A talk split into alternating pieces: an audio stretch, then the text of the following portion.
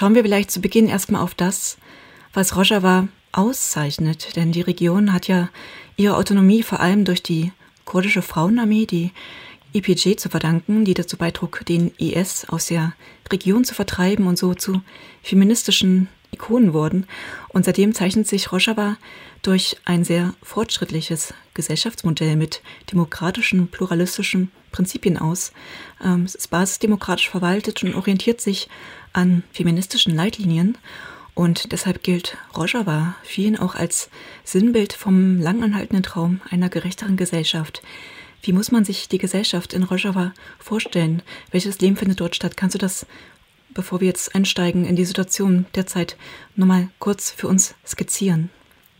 Ja, das mache ich gerne. Ich reise als Funktion ähm, der Referentin für die Region regelmäßig nach Rojava. Medico International hat dort seit über zehn Jahren äh, Projektpartnerinnen in unterschiedlichen Bereichen, im humanitären Bereich, im Menschenrechtsbereich, aber auch im Bereich der Frauenarbeit, äh, der Frauengerechtigkeit. Und so haben wir einen ganz guten Eindruck von der Region und auch, wie sie sich über die letzten Jahre entwickelt hat.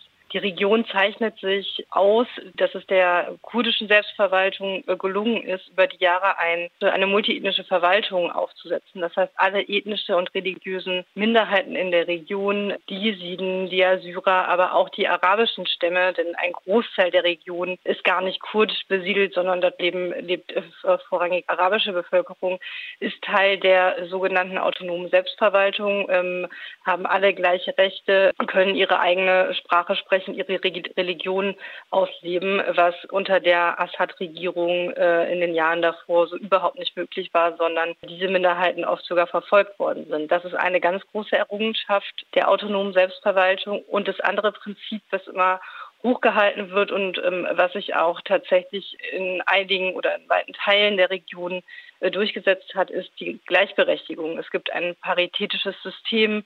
Wichtige Stellen sind ähm, von Männern und Frauen besetzt. Es gibt eigene äh, Bildungseinrichtungen für Frauen. Es wird sehr viel Wert gelegt auf Frauenrechtsarbeit. Äh, und auch das ist eine Errungenschaft, die in äh, so einer Region überhaupt nicht selbstverständlich ist. Und all das sind Sachen, die der türkischen Regierung seit Jahren ein Dorn im Auge sind und auch ein Teil der Gründe, warum versucht wird, diese Region, die ja so ein bisschen auch als demokratischer Hoffnungsträger gilt, zerstört werden soll. Vielen Dank. Zu den Motiven, weshalb jetzt die Türkei Rojava ähm, terrorisiert, würde ich gerne gleich auch noch zu sprechen kommen wollen. Vielleicht schauen wir erstmal auf die aktuelle Situation. Also du hast es ja gerade schon beschrieben, auch ähm, wie es der Nordostregion gelang, sich im Gegensatz zum restlichen Syrien, das eben vom Bürgerkrieg katastrophal zerrüttet ist, äh, von den hochgerüsteten Terrormilizen des IS zu befreien und welche Form von Gesellschaft dort jetzt gerade auch gelebt wird. Und äh, jetzt nach diesem militärischen Sieg über den IS ist die friedliche Region nun erneut ähm, einer Gefahr ausgesetzt. Erdogan hat auf seine Agenda gesetzt, die friedliche Revolution in Rojava, dieses sehr fortschrittliche Gesellschaftsmodell, zerschlagen zu wollen. Wie ist die Situation momentan in Rojava und wie sehr ist auch die Zivilbevölkerung von der militärischen Offensive bedroht? Ja, die Situation, ähm, die aktuelle Situation in Nordostsyrien in Rojava ist extrem schlecht. Wir sind regelmäßig in Austausch mit Leuten vor Ort, mit unseren Projektpartnern, aber auch mit Freundinnen und Freunden, die wir über die Jahre dort gewonnen haben. Und die Menschen sind extrem ernüchtert, ähm, extrem angestrengt, müde von diesen permanenten Angriffen der Türkei. Es ist so, dass über die Weihnachtsfeiertage und zuletzt äh, vom 15. bis 16. Januar es erneut Luftanschläge der Türkei gab, die ganz gezielt zivile Infrastruktur, also Gasförderanlagen, Ölraffinerien, Elektrizitätswerke, aber auch Gesundheitseinrichtungen, Bildungseinrichtungen, ähm, Mühlen, wo Mehl gemahlen wird und so weiter. Also all diese Orte werden durch die Türkei gerade bombardiert und zerstört, was dazu führt, dass sich der Alltag, der ohnehin in der Region sehr, sehr schwierig ist und prekär ist, immer schlechter wird. Also es kein Strom, keine Elektrizität mehr gibt, knapp eine Million Menschen aktuell kein Licht mehr haben, äh, nicht ausreichend Gas haben, mit dem aber gekocht wird. Und ein ganz großes Problem ist, dass bei den letzten Angriffen die Hauptraffinerie für die eigene Dieselproduktion so zerstört worden ist, dass davon ausgegangen wird, dass die Vorräte nicht mehr lange reichen.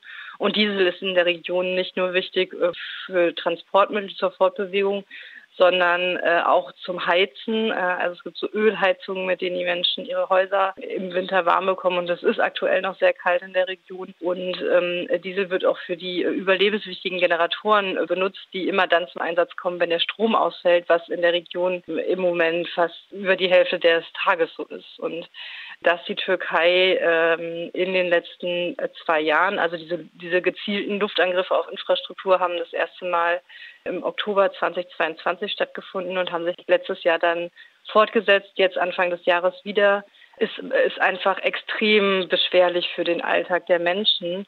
Äh, hinzu kommt, dass eine Strategie der Türkei in den letzten zwei Jahren auch ist, mit Drohnen ganz gezielt Personen zu töten. Das reicht von äh, Militärpersonen, von Personen, die ähm, Funktionen in der Selbstverwaltung haben, aber auch immer wieder Zivilistinnen, was ein extremes Unsicherheitsgefühl äh, unter der Bevölkerung hervorruft. Also man fährt mit dem eigenen Auto über die Landstraße und weiß nicht, ob man nicht Opfer von einem Drohnenangriff wird, weil vielleicht die Person vor einem im Auto Ziel der Türkei ist. Und das führt zu einer extremen psychischen Belastung, weil die Möglichkeit, jederzeit zu sterben, absolut präsent ist. Äh, jede Familie hat inzwischen äh, nicht nur Opfer äh, der grausamen IS-Anschläge, sondern kennt auch Leute, die von diesen türkischen Angriffen betroffen sind. Und das ist für die psychische Situation der Menschen vor Ort ähm, extrem belastend. Und ich möchte noch eine Sache hinzufügen. In der Region leben knapp eine Million Binnenvertriebene, die vor dem IS geflohen sind, die vor dem syrischen Bürgerkrieg in die Region geflohen sind, die in Flüchtlingslagern oder provisorischen Unterkünften leben, äh, für die diese Angriffe immer wieder eine Retraumatisierung bedeuten, äh, die ohnehin äh, schon alles verloren haben. Dann war ja letztes Jahr im Februar auch noch dieses verheerende Erdbeben. Also die Region ist wirklich extrem gebeutelt und diese Angriffe geben den Menschen so ein bisschen den letzten Rest. Das heißt, die humanitäre Situation ist eigentlich katastrophal. Verstehe ich das richtig? Also die auch die Versorgungsgrundlage sozusagen, ja, wo die Versorgung nicht mehr gewährleistet werden kann. Ja, ja, die humanitäre Lage ist extrem prekär. Ähm, der Sprecher des UN-Generalsekretärs hat ja letzte Woche auch darauf hingewiesen, das ist ja leider gar nicht zur Kenntnis genommen äh, in den Medien. Äh, er hat aber gesagt, dass er sich extrem besorgt zeigt über die Situation der Zivilbevölkerung in der Region, dass die humanitäre Hilfe extrem unterfinanziert ist. Das berichten auch unsere Partner. Spätestens seit dem Ukraine-Krieg sind viele Mittel, die ähm, vorher nach äh, Syrien geflossen sind, auch nach Westsyrien, gekürzt worden. Und ähm, ja, ich habe ja eben schon das Erdbeben erwähnt. Spätestens da wurde nochmal deutlich, wie schwer sich auch die internationale Gemeinschaft tut, in solchen Katastrophen Situation schnell und unbürokratisch humanitäre Hilfe der Region zukommen zu lassen. Das gilt sowohl für Nordostsyrien, aber auch für den Westen, für Idlib und Afrin. Also die humanitäre Situation ist wirklich extrem schwierig momentan. Und kritische Stimmen sagen, dass der türkische Staat gegen Rojava vor allem unter dem Deckmantel des sogenannten Terrorschutzes kämpfen würde, also um den Terror, der von kurdischen Milizen ausgeht. Du verweist in einem Artikel bei Medico auch darauf, wie die Türkei Situationen einer kurdischen terroristischen Gefahr taktisch inszeniert, um ihr aggressives und mitunter auch imperiales Vorgehen zu rechtfertigen. Aus welchen Motiven terrorisiert die Türkei Rojava deiner Meinung nach tatsächlich? Ja, du hast es, glaube ich, gerade schon ganz gut zusammengefasst. Die Türkei begründet eigentlich seit Jahren ihre Angriffe damit, dass Nordostsyrien so ein bisschen der, naja, wie soll ich sagen, der Hinterhof der Guerilla der kurdischen Arbeiterpartei PKK ist immer wenn es Anschläge der PKK oder größere Auseinandersetzungen der PKK in den Bergen im Nordirak gibt, wie das aktuell auch der Fall ist, reagiert die Türkei mit Angriffen auf Nordostsyrien und nimmt sozusagen die Bevölkerung dort in Kollektivhaft, kann man fast sagen, äh, obwohl überhaupt nie nachgewiesen ist, dass beispielsweise wie Ende letzten Jahres der Anschlag in Ankara in Verbindung steht mit ähm, Verteidigungseinheiten in Nordostsyrien. Also es ist ein großes Konstrukt der Türkei, die da im Rahmen der Terrorbekämpfung wirklich äh, zum einen einfach die Zivilbevölkerung äh, treffen, aber auch ein demokratisches Projekt, was ähm, ja man wirklich äh, als Hoffnungsträger für die Region beschreiben kann, als Bedrohung wahrnehmen und zerstören wollen. Es gibt äh, in der Region inzwischen mehrere besetzte Gebiete, in, dem, in denen islamistische Milizen, islamistische Rebellengruppen, die von der Türkei finanziert und unterstützt werden, wüten, äh, die Region besetzt halten und auch sehr IS-nah sind. Auch das nochmal ein Zeichen, wo auf welcher Seite die Türkei steht. Ähm, dass die Türkei damals den IS heimlich unterstützt hat, ist, glaube ich, heute auch kein Geheimnis mehr. Also dass der Weg für viele IS-Anhängerinnen war, nach Syrien zu kommen. Genau, also da ist schon sehr klar, auf welcher Seite die Türkei steht und was das vermeintliche Ziel ist, mit dem sie bisher international auch nicht auf äh, großen Widerspruch stößt. Mhm. Wenn wir nochmal eine andere Perspektive entwickeln auf das, was da gerade passiert, deutet man die Bestrebungen der Türkei vornehmlich als ähm, imperiale und ökonomische Machtinteressen oder auch als geopolitische Machtinteressen, greift man da wahrscheinlich auch ein bisschen zu kurz, weil Erdogan führt ja auch gezielt einen antifeministischen Kampf gegen die pluralistischen Prinzipien, die hier vor allem durch die progressiven Kräfte von Frauen jahrelang hart erkämpft und aufgebaut wurden und ja eben auf der Grundlage von feministischen Politiken fußen. Und damit ist es ja auch vor allem ein Kampf, der auf sämtlichen Ebenen eine patriarchale Ideologie verkörpert, die es zu behaupten und zu bewahren gilt. Welche Mittel werden hierfür gewählt? Ja, das ist richtig. Also zum einen werden tatsächlich sehr gezielt Führungspersonen oder Frauen, die in wichtigen Positionen sind, getötet durch Drohnenangriffe. Das gilt für Militärkommandanten äh, der JPJ, das gilt, also die Frauenverteidigungseinheit der Selbstverwaltung, das gilt genauso für Politikerinnen oder Frauen, die in relevanten Positionen in der Selbstverwaltung sind und sich für genau diese Prinzipien einsetzen. Ich kann das an einem Beispiel vielleicht nochmal deutlich machen. Äh, Im September vorletzten Jahres 2022 ist eine Medikopartnerin von einer Drohne getötet worden. Eine Frauenrechtsaktivistin, die ein Waisenhaus aufgebaut hat, in dem jesidische Frauen, die vom IS versklavt worden sind, Kinder bekommen haben, ihre Kinder abgeben konnten. Äh, wo die Kinder betreut worden sind. Eine der einzigen Einrichtungen in der Region, die das machen, die sich auch weiterhin dann für die ähm, Rechte der Mütter eingesetzt hat. Diese Frau ist dann äh, gezielt von einer Drohne getötet worden und es bedeutet einen direkten Angriff auch auf diese feministischen Errungenschaft in der Region für mehr Rechte von Frauen und Kindern und dass da gezielt versucht wird, diese Errungenschaft oder Personen, die dafür stehen, zu töten, ist natürlich ein deutliches Zeichen dafür, dass es ihnen auch darum geht, genau das zu schwächen oder zu zerstören. Wenn führende PolitikerInnen der Selbstverwaltung und der Militärs durch türkische Drohnen gezielt ermordet werden, um ihren stützenden Einfluss bei dem demokratischen Projekt Rojavas zu verhindern, frage ich mich, gibt es auch eine Form von sexualisierter Gewalt, die jetzt gerade vorgenommen wird als strategisches Mittel? Also es gab einzelne Fälle von Misshandlungen und Vergewaltigungen. Das passiert in den Gebieten, die von diesen islamistischen Rebellen, von denen ich eben gesprochen habe, die Türkei nah sind, äh, die der syrischen Nationalen Armee früher zugehörig waren, IS nah sind der Al-Nusra-Front nahestehen, aus diesen Gebieten wie beispielsweise Afrin, was 2018 von der Türkei besetzt worden ist und wo jetzt eben diese Milizen an der Macht sind, hören wir immer wieder Berichte von Frauen, die eben nicht geflohen sind, dass es dort zu Übergriffen, zu, zu sexueller Gewalt kommt. Es gibt einen Fall auch von einer Politikerin, die vor einigen Jahren ermordet worden ist, wo auch äh, dokumentiert ist, dass an ihr ähm, genau sexuelle Gewalt verübt worden ist. Also wie in allen Kriegen ist das eine sehr gezielte Kriegsstrategie, die Frauen nochmal besonders trifft. Mhm. Die kurdische Frauenarmee, die Frauenverteidigungseinheiten, die EPG, die einzige Frauen-Guerilla-Gruppe der Welt, haben ja eine bedeutende Rolle bei der Vertreibung der Terrormiliz äh, des Islamischen Staats aus Nordostsyrien gespielt und sind seither auch weltbekannt. Ich frage mich, welche Rolle sie jetzt momentan im Kampf gegen das türkische Militär und auch die türkischen Söldner spielen und auch was ihre derzeitige Bedeutung in der Gesellschaft ist. Kannst du da eine Einschätzung zu geben? Ich glaube, dass sie einfach ein stabiler Teil der ähm, Einheiten der Selbstverwaltung sind. Du hast es gesagt, sie haben weltweite Bekanntheit äh, erlangt. Das ist in der Region nicht anders. Ich würde sagen, dort ist es einfach selbstverständlich, dass man als Frau sich auch entscheiden kann, ins Militär oder in die Polizei zu gehen. Auch die Polizei hat viele weibliche Einheiten. Man sieht es vor Ort oft auch an den Checkpoints oder so. Also das heißt, über diese äh, Rolle, die sie damals eingenommen haben, äh, nicht nur bei der Befreiung der Jesidinnen, sondern auch generell im Kampf gegen den IS ist es einfach sehr selbstverständlich geworden, dass Frauen gleichberechtigt auch für die Verteidigung der Region äh, zuständig sind und dass es eine Option sein kann, sich bei ihnen ausbilden zu lassen. Und ähm, ich würde sagen, dass diese Fraueneinheiten bis heute einen elementaren Standteil auch, Bestandteil auch in der Selbstverteidigung gegen diese Angriffe einnehmen. Aktuell ist es ja so, dass es keine Bodenoffensiven der Türkei gibt, in denen diese Einheiten real kämpfen, sondern dass es eher darum geht, wie man sich vor diesen äh, Drohnenangriffen schützt oder wie man generell die Sicherheit in der Region stabilisiert.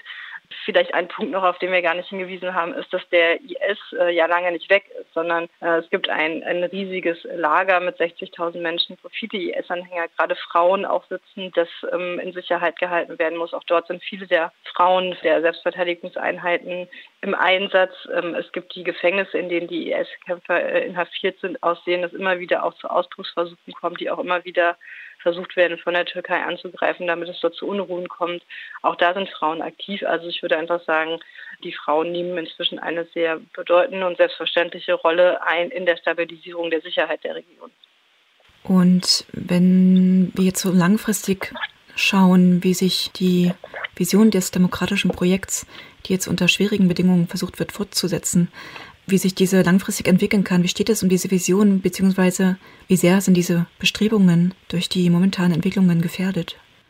Ja, also ich glaube, das ist tatsächlich gerade nicht sehr einfach vorauszusehen, wie sich die Region weiterentwickelt, weil die Bedrohungen wirklich sehr existenziell sind. Also zum einen für den Alltag der Bevölkerung, aber auch für die ökonomische Situation der Selbstverwaltung, die über Steuereinnahmen, die über den Verkauf von Öl die Verwaltung finanziert äh, die kaum unter internationale Unterstützung erhält. Und es ist wirklich ähm, sehr, sehr schwierig, eine gute Perspektive für die Region weiter zu zeichnen. Ich bin da eher pessimistisch. Gleichzeitig muss man sagen, ähm, Leute, mit denen wir in Kontakt sind, Medikopartnerinnen, die sind inzwischen äh, diese Angriffe so gewöhnt, dass sie doch immer wieder irgendwie weitermachen, darin kreativ werden, neue Lösungen finden, was vielleicht so ein bisschen Hoffnung gibt, ähm, dass die Region äh, und dieses demokratische Projekt in den nächsten Jahren doch weitergeführt wird. Aber man muss auch sagen, dass wenn es nicht zu internationalem Druck kommt, die Türkei gestoppt wird und auch die Frage der Rolle von Assad in der Region, der diese selbstverwaltete Region bisher duldet, aber es auch überhaupt nicht gesagt ist, ähm, ob es nicht zu Verhandlungen kommt, in denen ähm, die Selbstverwaltung viele ihrer gewonnenen Autonomierechte wieder an Assad abtreten muss, dass das in den nächsten ein, zwei Jahren passieren wird. Deswegen ist es, glaube ich, umso wichtiger, äh, auf die Region zu schauen, auch wenn, du hast es ja auch eben gesagt, gerade ganz andere Kriege und Krisen im Fokus stehen, ähm, ist es, glaube ich, umso wichtiger, diesen kleinen demokratischen äh, Hoffnungsschimmer in der Region noch nicht aufzugeben, sondern solidarisch an der, an der Seite der Menschen und ähm, der, der Aktivistinnen dort zu stehen. Und um nochmal darauf zurückzukommen, warum da gerade so wenig Aufmerksamkeit drauf gerichtet wird, wo die Menschen in Rojava nach jahrzehntelanger Unterdrückung durch das Assad-Regime versuchen, ihr Land neu aufzubauen, demokratisch zu verwalten, unterschiedliche Ethnien und Religionen hier friedlich miteinander koexistieren. Warum erhalten die Menschen in Rojava so wenig Unterstützung von außen? Hast du da Gedanken dazu? Ja, also ich ähm, glaube, das hat verschiedene Ebenen. Das hat zum einen etwas mit der Beziehung der EU, aber auch ähm, der anderen Westmächte zur Türkei zu tun. Die Türkei ist NATO-Partner. Die Türkei ist, war lange und es ist eigentlich bis heute einer der ähm, wichtigsten Partner der EU zur Migrations- Abwehr. Das EU-Türkei-Abkommen äh, regelt, dass die Türkei sozusagen dass die, die Mauer gegen Flüchtlinge ist, die nach Deutschland kommen wollen und dass diese Partnerschaft mit der Türkei nicht nur in dem Bereich, sondern auch im ökonomischen Bereich mehr wiegt als die Menschenrechte der Kurden. Das haben wir in den letzten Jahren leider schon sehr oft festgestellt und ich glaube, das ist einer der Hauptgründe ist in dieser sich gerade immer schneller verändernden Weltordnung, dass es kein weiterer Konfliktherd ist, dem sich die NATO oder die EU annähern will. Das haben wir auch zuletzt bei den Beitrittsverhandlungen mit Schweden gesehen, wo die Türkei ähm, äh, ja wirklich die NATO vor sich äh, hergetrieben hat, kann man fast sagen, und Schweden das äh, großteils mitgemacht hat. Also das hat auf jeden Fall geopolitische Implikationen. Dieselbe Frage muss sich ja auch mit Assad stellen, der sich momentan oder in den letzten Jahren immer mehr rehabilitiert, der, ähm, der quasi wieder zurück ist auf der politischen Bühne, der jetzt wieder Teil der Arabischen Liga ist. Die Sanktionen der EU und USA gehen natürlich noch weiter, aber auch da wird sich langfristig die Frage stellen, wann normalisieren sich die Beziehungen zu Assad wieder ähm, und dass die Vertreterinnen der Selbstverwaltung waren in den letzten Jahren leider nie Teil von offiziellen Verhandlungen über die Zukunft Syriens, weil eben dieses Terrornarrativ, was die Türkei ähm, ja über die letzten Jahrzehnte aufgebaut hat, da offensichtlich mehr trägt und man die Türkei da nicht verärgern will. Und das ist auf so einer geopolitischen Ebene natürlich absolut verheerend. Vor allen Dingen, wenn wir sehen, dass all dies passiert, obwohl Völkerrecht mit Füßen getreten wird, äh, die Menschenrechte gar nicht nur in Bezug auf die Kurden in Nordostsyrien, sondern in der Türkei selber gegen ähm, Kurdinnen, aber auch gegen andere Menschenrechtsaktivistinnen mit Füßen getreten werden. Da muss man schon nochmal deutlich sagen, dass es gerade mit der jetzigen Regierung der ähm, sogenannten wertebasierten und feministischen Außenpolitik doch sehr zynisch ist und vor Doppelmoral trifft.